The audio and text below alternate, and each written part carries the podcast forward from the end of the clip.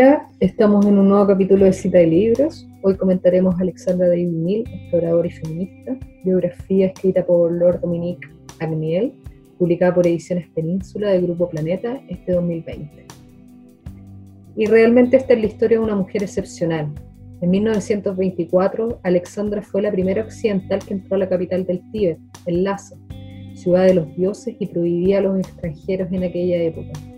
Con 55 años, vestida de mendiga, con la cara ennegrecida por el hollín y el cabello oscurecido con tinta china para parecer tibetana, logró su cometido.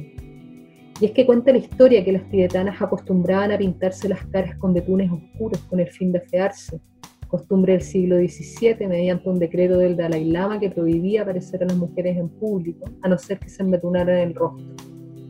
Y esto era porque eran tan bonitas que supuestamente desconcentraban a los monjes.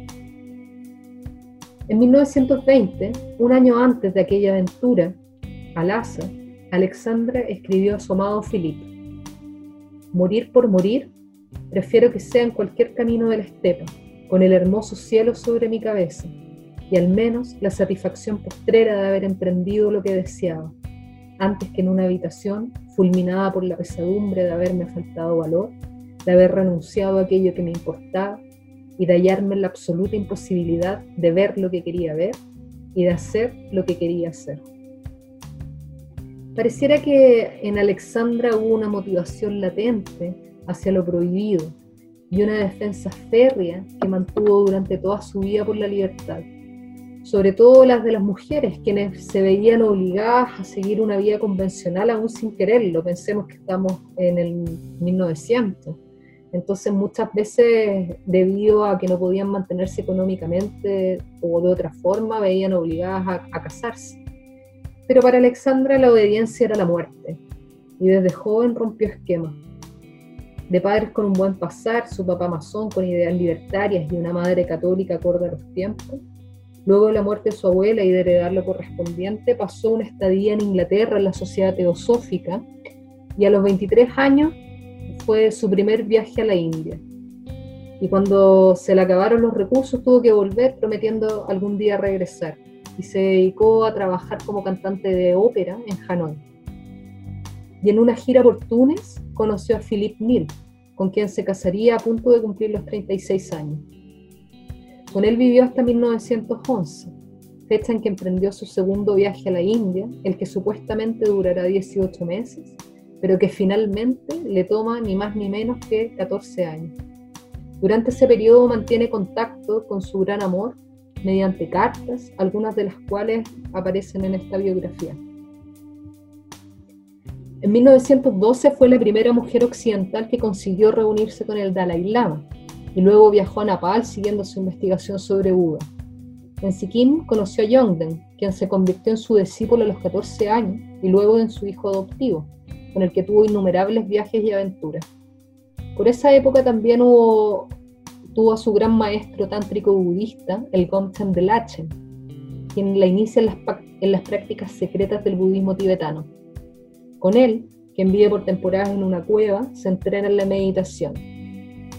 La respiración es la montura y la mente el jinete, repite el Gomchen. Las personas que practican la meditación de manera metódica y regular suelen experimentar la sensación de dejar caer un lastre, de despojarse de un pesado ropaje y entrar en una región silenciosa, comenta. Alexandra también aprende la práctica del tumo, que es la producción de calor interno que luego también le va a servir cuando atraviese el Himalaya. Junto con ello, entrenó la mente para crear un tulpa, que es la creación de un ser material ilusorio, una especie de fantasma que algunos monjes usaban como esclavos. Al respecto, y en una entrevista con Michelle Manon, y que se rescata en esta biografía también, eh, comenta, desde hace tiempo estoy entrenada en, en todos los ejercicios de los diversos yogas. Mi pequeño lama no tardó en tomar forma y pude divertirme con él como con una marioneta. Pero pasaron los meses y sucedió que mi marioneta se mostraba, aunque no la hubiera llamado hacía gestos que no le había ordenado. En pocas palabras, sus veleidades de independencia se iban acentuando. Decidí matar al fantasma. Lo conseguí, si bien al cabo de bastante tiempo. Mi criatura era dura de velar. El Gonche, este, este maestro budista, le puso a Alexandra el nombre de Yishe Tonmi, que significa lámpara de sabiduría. Y algunos lamas también de la época la consideraban una kandoma, que es un genio femenino que según los tibetanos en ocasiones se encarna entre los humanos. Este tipo de testimonios tan singulares se pueden encontrar en este texto que rescata la vida de David quien hablaba pali, hindi, sánscrito, mujer que vivió 101 años y dedicó gran parte de su vida a los viajes, en donde escribió más de 30 libros sobre filosofía, religiones y budismo, además de ser feminista, cantante de ópera y anarquista. Y estas son solo algunas breves pinceladas de Alexandra. Hay mucho más sobre ella y la invitación, como siempre, es a que la lean. Y nos despedimos con la lectura de una de sus tantas reflexiones que quedaron plasmadas en sus cartas a Philip, esta data de 1915. Siempre he sentido horror a las cosas definitivas. Hay quien tiene miedo de lo inestable. Yo experimento el temor contrario. Esto fue cita de libros. Recuerden que estamos todos los domingos comentando las novedades del mundo editorial.